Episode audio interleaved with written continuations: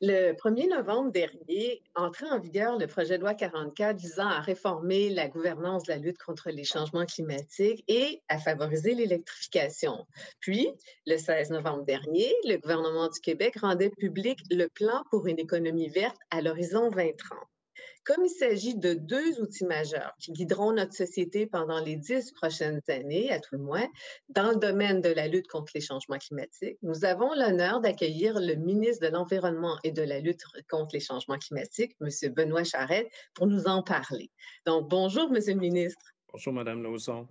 Je vous remercie beaucoup d'avoir accepté de tourner ce balado avec nous. Un plaisir. Vous êtes sûrement satisfait que le projet de loi 44 soit maintenant en vigueur, puis que le plan pour une économie verte que nous attendions depuis longtemps ait été rendu public. Le, projet de loi 44 apporte une, modification fondamentale dans la lutte au changement climatique en faisant de vous le conseiller du gouvernement sur toute question qui concerne la lutte contre les changements climatiques, puis en vous attribuant aussi le devoir d'assurer la cohérence et la coordination gouvernementale dans la lutte contre les changements climatiques. Comment voyez-vous votre rôle et la collaboration de vos collègues au Conseil des ministres?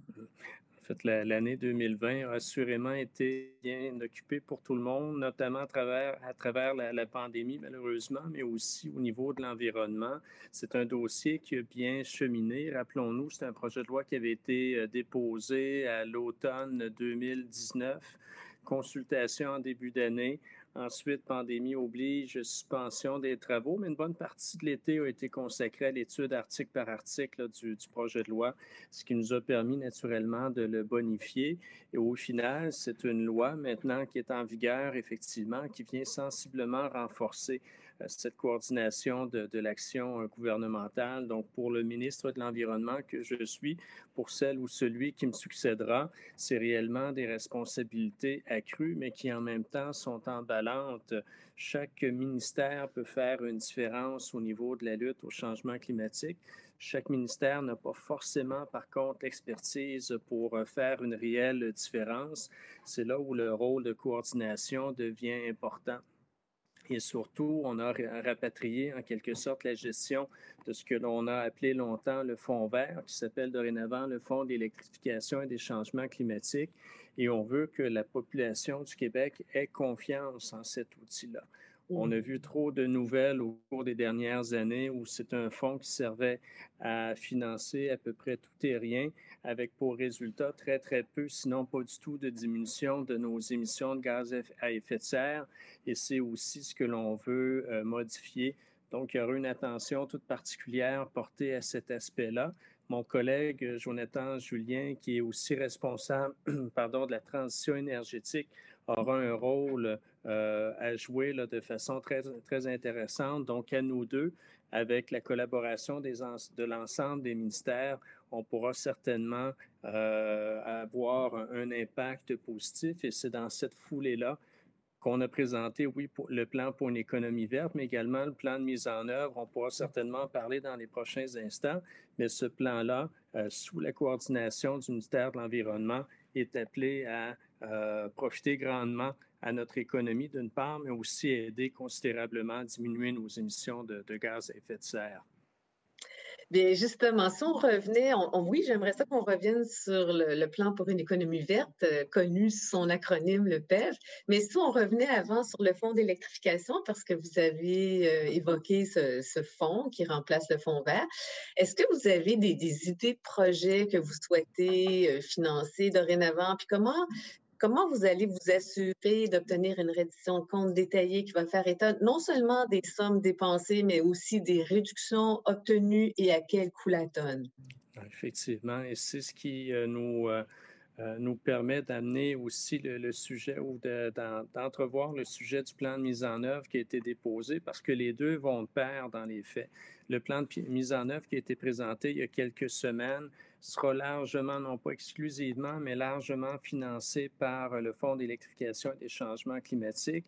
On a déjà identifié de façon très précise des mesures on a pu calculer avec, avec une attention très, très grande les économies en matière euh, d'émissions de, gaz à effet de serre que ces mesures-là pourront apporter.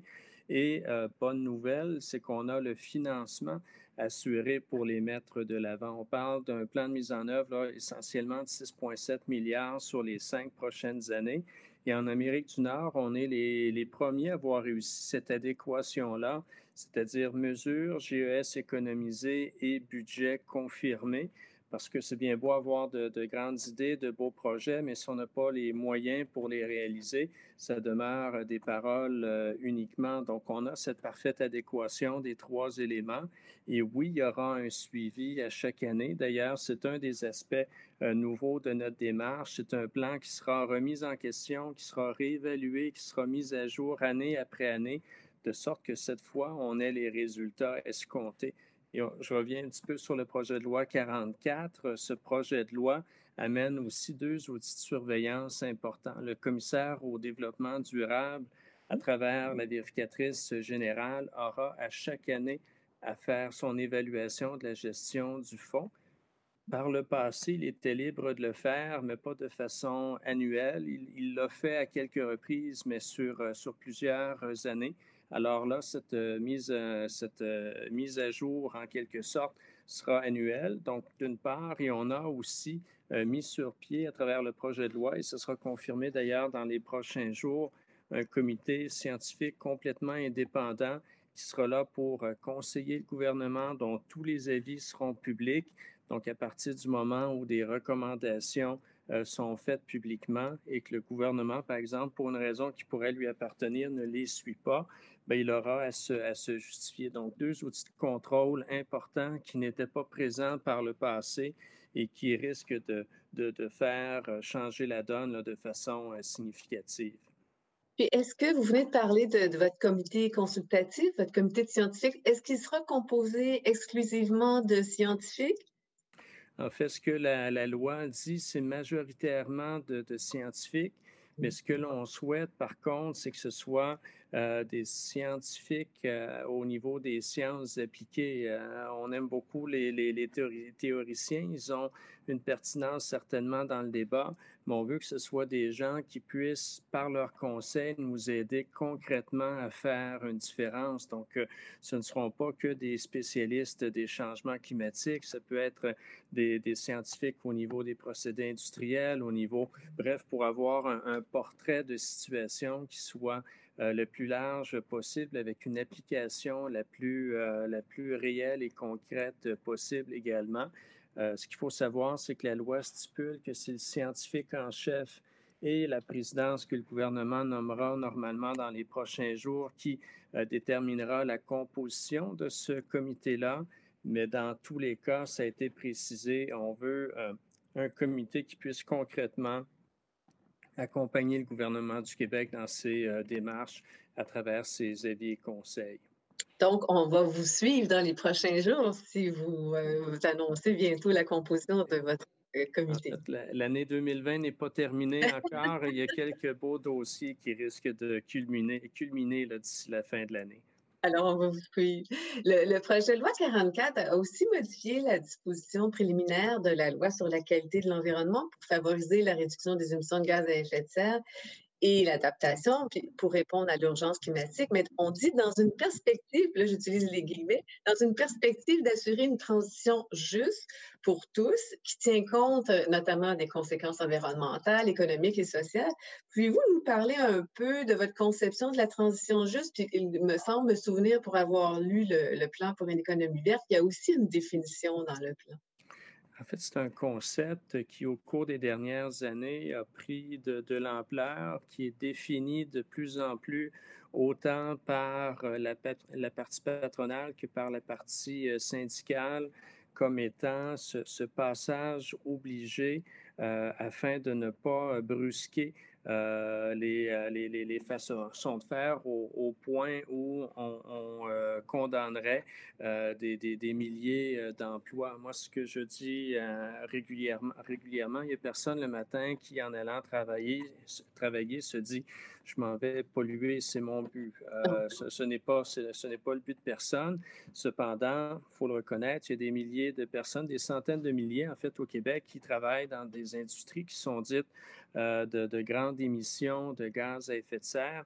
Donc, il ne faut pas pénaliser ces travailleurs-là. Il faut permettre cette transition de sorte qu'au cours des prochaines années, des prochaines décennies, dans certains cas, on puisse accompagner euh, ces, ces, employés, mais également ces entreprises vers de nouvelles façons de faire, vers de nouveaux procédés industriels, vers de nouvelles formations qui permettront euh, à terme à ces employés là, de se réorienter lorsque leurs emplois, par exemple, ne, ne seraient plus euh, requis.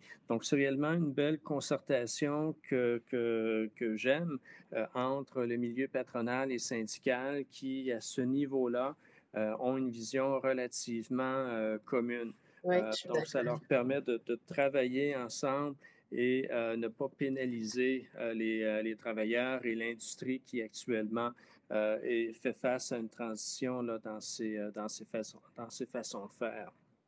Donc, euh, c'est bien d'avoir pu codifier en quelque sorte cette volonté, hein, si on peut dire. Euh, le, PEF précise aussi, le, plan de l'économie verte, que le gouvernement entend prendre un engagement à plus long terme dans le but d'atteindre la carboneutralité à l'horizon 2050. Puis on en entend parler beaucoup en ce moment, hein, de la carboneutralité à l'international, ici aussi au, au niveau fédéral.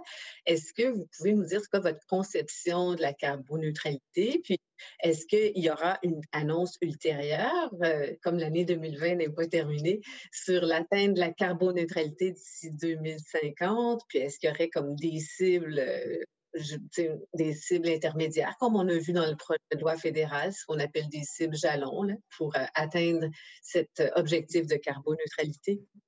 En grande primaire, je vous confirme qu'il n'y aura pas de nouveaux éléments à ce niveau-là d'ici la fin de l'année pour la carboneutralité.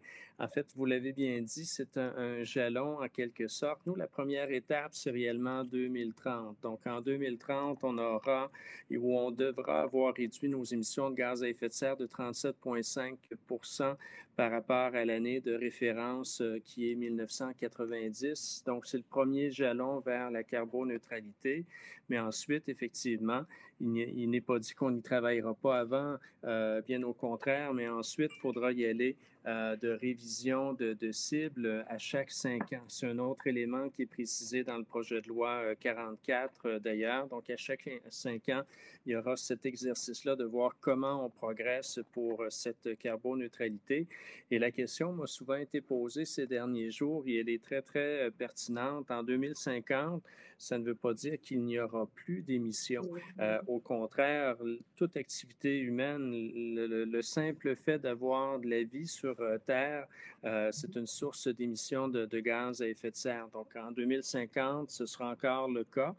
sans doute de façon importante. D'ailleurs, ce que l'on dit par contre, c'est que ces émissions-là devront être compensées euh, de sorte que euh, au net, il n'y ait plus de, nouvelles sources d'émissions. Ce que ça veut dire, par exemple, c'est oui de, les réduire significativement, c'est aussi miser sur euh, de nouvelles technologies qui sont en progression au niveau, dans certains cas, par exemple, de la captation du carbone. ou pour reprendre une image qui est souvent employée, euh, les arbres, nos forêts, donc euh, à travers euh, plantation d'arbres, on arrive aussi à, capter le, carbone qui est émis.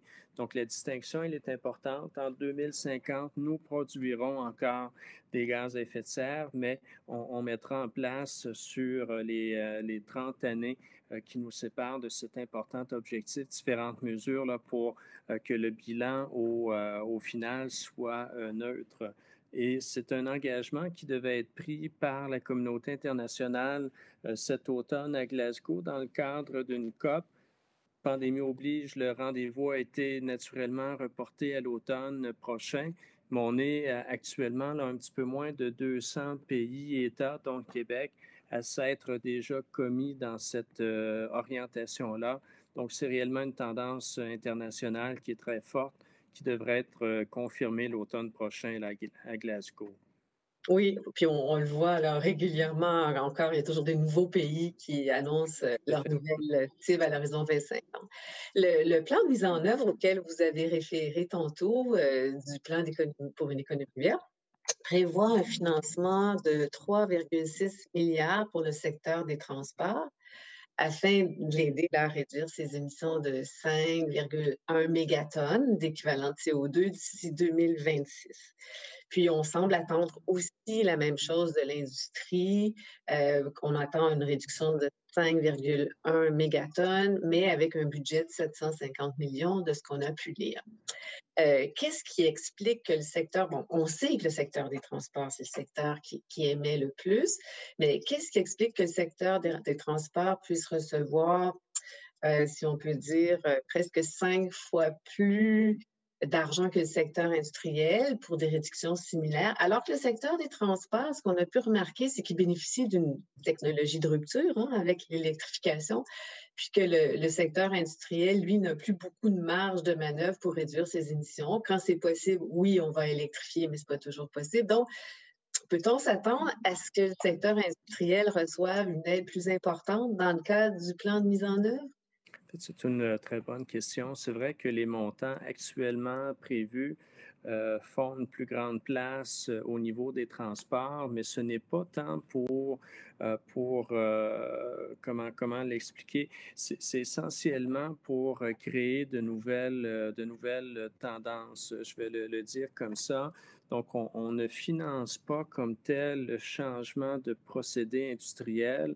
Euh, on, change davantage le, comportement.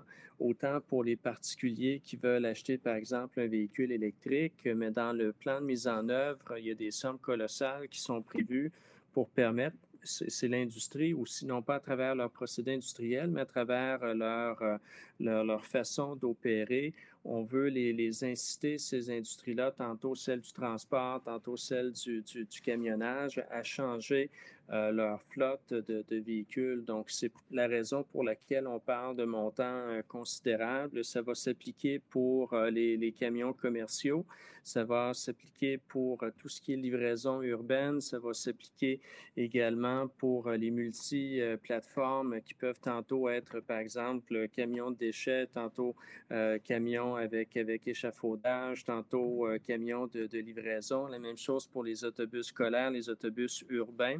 Euh, donc, c'est pour ça que les sommes sont à ce moment-ci, tout le moins, plus, plus importantes parce que chaque euh, société de transport qui, par exemple, s'achètera un véhicule électrique, ce véhicule-là sera largement subventionné. Donc, ça implique des sommes colossales. Ceci dit, pour ce qui est du secteur industriel, Là, c'est là où c'est davantage au niveau des procédés industriels eux-mêmes. Donc, ce n'est pas une subvention au changement de comportement, c'est plutôt un accompagnement pour, euh, pour leur permettre d'améliorer leur, bilan.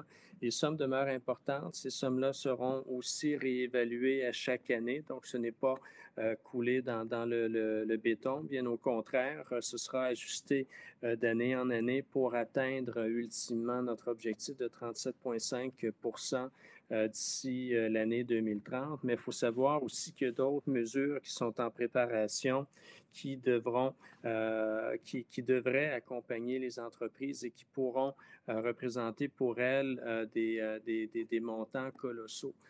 on a commencé à évoquer, ce n'est pas encore en vigueur, ça va prendre quelques années, mais on prépare avec, avec vos gens, notamment tout, tout, le système de consignes et autres qui, devrait faire en sorte qu'à terme, plutôt que de devoir acheter euh, simplement des, crédits ou des permis d'émettre en quelque sorte à travers la bourse de carbone, une portion intéressante de ces montants-là pourront être, pourra être conservée par l'industrie elle-même pour modifier oui, ses émissions en termes de procédés industriels, mais au niveau de son efficacité énergétique, par exemple.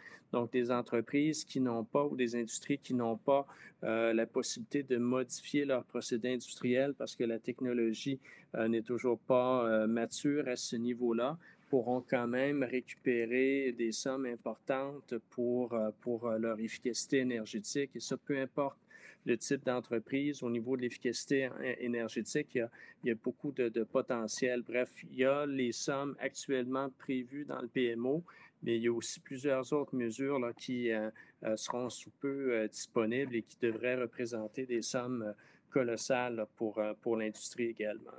Oui, on a vu, entre autres, dans, le plan pour une économie verte, une enveloppe de 90 millions pour lancer un appel à projet dans le cadre d'un défi GES pour les grands émetteurs industriels.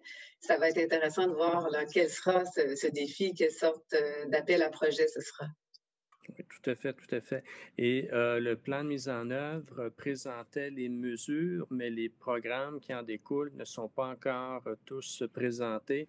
C'est là où, au cours des prochaines semaines, des prochains mois, on aura euh, d'autres possibilités à offrir aux différentes industries, aux différents partenaires interpellés par la question de, la, réduction des GES. Merci, on va suivre ça de près.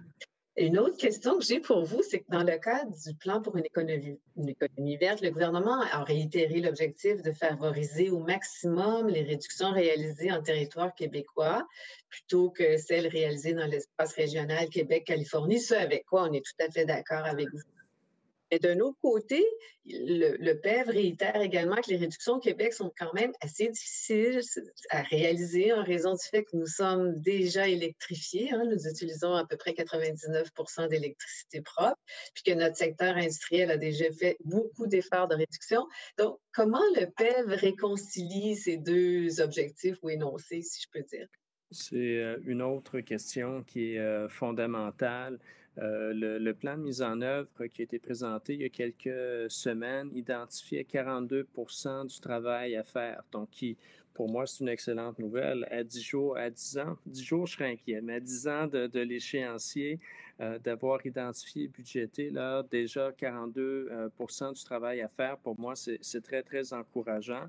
Mais il reste encore beaucoup de travail à faire et pour plusieurs industries actuellement, euh, a des crédits, a des permis d'émettre, je vais appeler ça comme ça, qui sont achetés plus souvent qu'autrement, la solution se trouve du côté californien. Et c'est là où on parle de, fuite de capitaux. Donc, c'est une situation qui doit être, qui doit être euh, analysée avec beaucoup, beaucoup de, de, euh, de précautions parce qu'on parle de sommes colossales.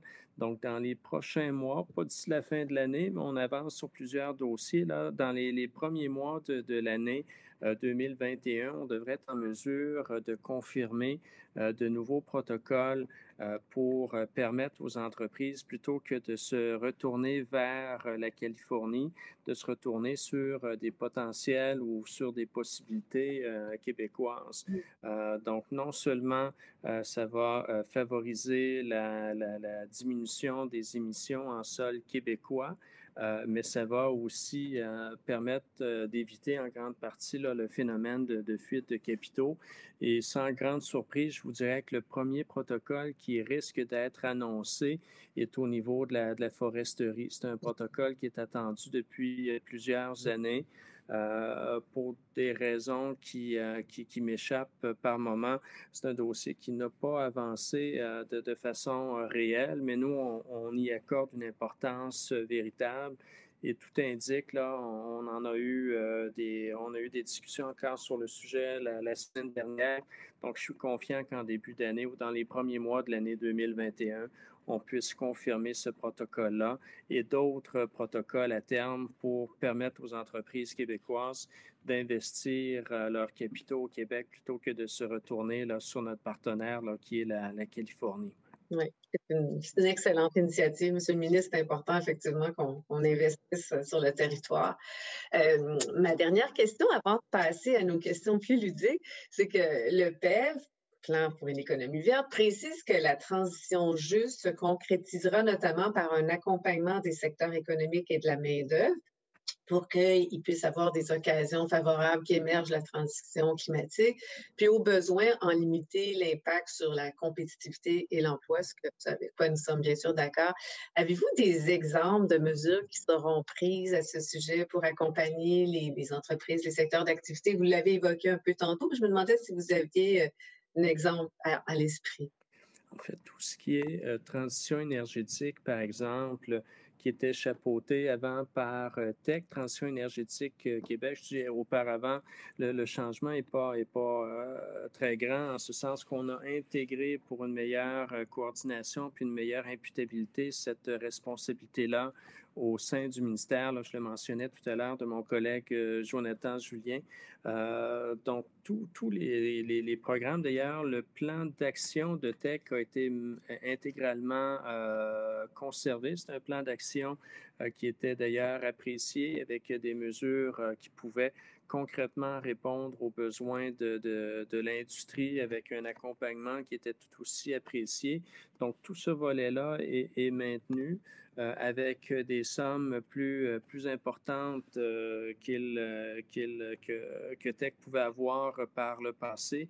Donc, c'est tout autant au niveau de l'efficacité énergétique, au niveau de la, transformation des procédés industriels. Donc, c'est toutes des, mesures là, qui étaient déjà euh, très euh, efficaces en matière de réduction de gaz à effet de serre qui sont, euh, qui sont maintenues. Donc, à ce niveau-là, on, ne s'attend pas à de grands changements, sinon des moyens plus importants, des moyens financiers plus importants. Donc, l'excellent travail qui était réalisé auparavant pourra se poursuivre avec sans doute des résultats encore plus probants compte tenu des, enveloppes, pardon, plus importantes à la disposition des programmes en question. Ça va être fascinant. C'est ce que je dis toujours à mon équipe au bureau, que les dix prochaines années, entre autres, vont être fascinantes de voir la, transformation sûrement de notre société. Euh, on termine toujours nos balados, Monsieur le ministre, avec des questions que je dis toujours plus ludiques. Euh, puis on en a cinq. Donc, euh, la première, c'est est-ce que qu'est-ce que vous préférez le plus? Quel mot vous préférez ou quelle expression vous préférez dans le vocabulaire du développement durable? Le mot que je préfère euh, en fait, développement, euh, tout simplement, c'est aussi bête que ça. Euh, je pense que le, PMO, le PEV, constitue la, parfaite illustration comme quoi l'environnement permet le, développement. Il y a plusieurs euh, groupes ou personnes qui longtemps pouvaient opposer les, deux. Certains le font encore entre nous, je dirais, euh, mais pour moi, euh, l'environnement est une excellente occasion de, développement différent, on s'entend, parce que les temps changent, mais développement durable, pour moi, c'est du développement. Donc, je retiendrai le mot développement. Je ne suis pas très original, mais c'est le mot qui me vient à l'esprit d'emblée. Très belle explication. Quelle est la personne que vous admirez dans le domaine du développement durable? Euh, que, j'admire. En fait, on a, on a plusieurs euh, personnes qui ont amené ce, discours-là au fil des, années. Moi, je vous dirais une personne que j'ai eu l'occasion de, rencontrer euh, il, y a, quelques, mois avant la, pandémie, euh, qui est l'ancien vice-président des, euh, États-Unis, Al Gore. je pense que de façon très, très concrète, il a pu s'investir avec, avec aussi des, des, alliances qui semblaient inusitées il y a quelques, quelques années à peine. Euh, donc, c'est un nom qui me vient en tête, mais il y en a, plusieurs. Et, ce que je dirais, c'est que de plus en plus de, gens du milieu économique aussi euh, prennent euh, de, l'importance dans, ce débat-là. J'hésiterais à n'en retenir qu'un seul, mais Al Gore, c'est peut-être une des figures qui m'a, de par son discours très, très pragmatique, très orienté sur les discours, euh, sur les, résultats, c'est-à-dire parce qu'au au contraire, on en a plusieurs, malheureusement, qui, je ne dis pas qu'ils n'ont pas leur importance, mais que leur discours demeure à ce point généraux qu'on arrive difficilement à s'accrocher à, quelque chose de tangible. Donc, j'aime ceux qui parlent d'environnement et qui ne perdent pas de vue euh, l'ensemble des, des, réalités de la société ou d'un gouvernement, par exemple. Mais euh, Al Gore est certainement une personnalité euh, mondiale qui, au cours des dernières années, a fait une différence en la matière. Oui, elle nous a permis, elle nous a éveillé à plusieurs réalités aussi. Sur une échelle de 1 à 10, où croyez-vous que le Québec en est en développement durable? Et ça, euh, c'est mon euh, côté pragmatique euh, qui, qui parle. Je vous dirais certainement une très, très bonne note, 7 ou 8. Mm-hmm. certains groupes aimeraient toujours qu'on en fasse plus. Je les comprends. cependant, à ces groupes-là, j'ai demandé à plusieurs reprises à travers nos communications, puis toujours avec le sourire, permettez-nous de, bénéficier de votre expertise et, et présentez-nous, par exemple, un budget du gouvernement du Québec qui est parfaitement équilibré et qui répond parfaitement à vos attentes et ce, budget-là n'existe pas.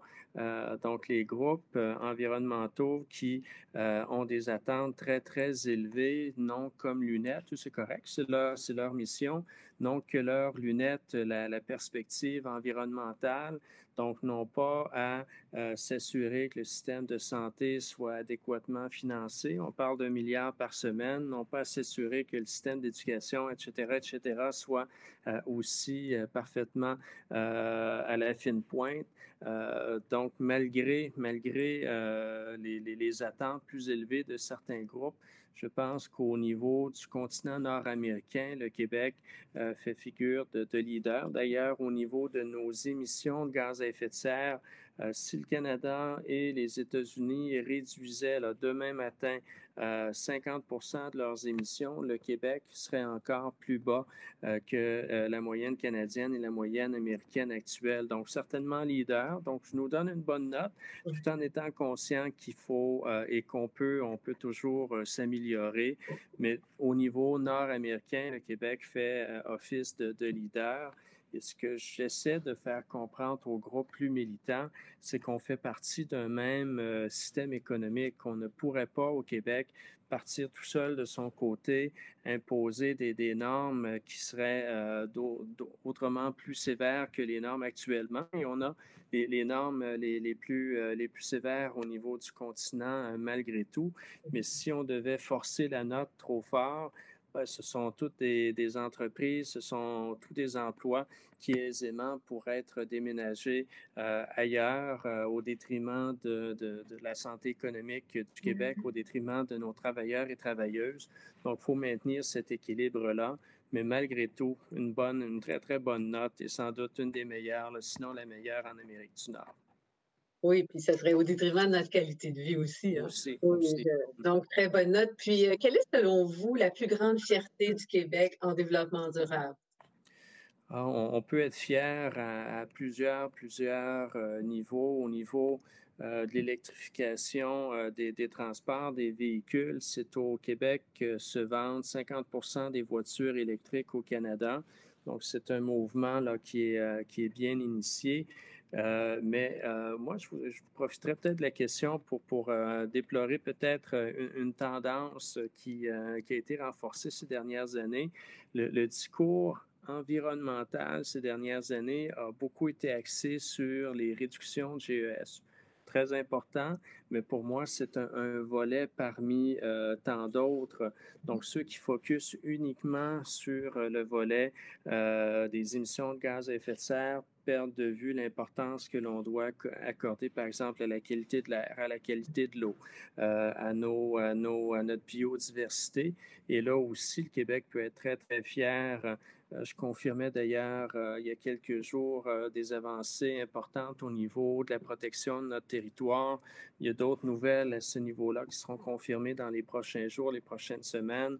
On pourrait parler de, biodiversité à travers ça, mais on peut parler d'eau, on peut parler. Bref, on, a plusieurs éléments là au niveau québécois. Oui, on a un bon euh, bilan à l'échelle euh, nord-américaine au niveau de nos émissions de gaz à effet de serre, mais on est leader en développement durable à, bien d'autres euh, égards également. Oui, je pense qu'effectivement, on a de quoi être fier à plusieurs égards. Quelle est la, la plante? C'est notre dernière question, M. le ministre quelle est la plante ou l'arbre ou l'animal dans lequel vous souhaiteriez vous réincarner oh. si, une telle réalité existe, bien sûr? Ah, aïe, ça c'est sans doute la question que je ne pouvais anticiper ou que je n'avais pas du tout imaginé. Écoutez, euh, j'aime beaucoup les, les, les, les animaux. Euh, euh, encore une fois, je manque d'originalité, je m'en excuse. Je vous dirais sans doute un, chien. Des chiens, c'est essentiellement heureux de nature, c'est très fidèle, ils se satisfont de, de, peu. Donc, oui, finir, je ne sais pas après combien de vies on peut aspirer à ce statut-là. Pour moi, c'est un, statut de béatitude en quelque sorte. Un chien, euh, tu, le, maître rentre à la maison, puis c'est déjà pour lui une très grande source de, bonheur. Donc, euh, un, statut de béatitude comme peuvent le vivre les chiens. C'est très beau. C'est très beau, effectivement. Monsieur le ministre, je veux vous dire merci beaucoup pour cette entrevue généreuse qui a été très euh, instructive aussi. Merci pour votre temps précieux. Puis je vous dis de joyeuses fêtes à vous. Puis aussi, faites attention à vous. Je sais que vous vous déplacez dans vos fonctions, mais faites toujours attention à vous. Effectivement, j'ai toujours un, masque euh, à côté de, moi. merci pour vos bons voeux. Je vous dirais, c'est toujours un plaisir euh, d'échanger avec vous, avec euh, les membres de votre organisation. Je vous partage les, mêmes voeux. L'année 2020 a été excessivement difficile pour plusieurs. Donc, un petit temps de, repos pour certains là, qui, s'offrent à, nous là, dans les prochains jours. Donc, pour celles et ceux pour qui c'est possible, je leur souhaite de bien en profiter et on va se souhaiter une année 2021 où la COVID sera chose du, euh, du passé, de la santé, de la prospérité, plein de belles choses, mais toujours un plaisir euh, d'échanger avec vous. Merci beaucoup, Monsieur le ministre. Un plaisir, une belle fin de journée. À vous aussi.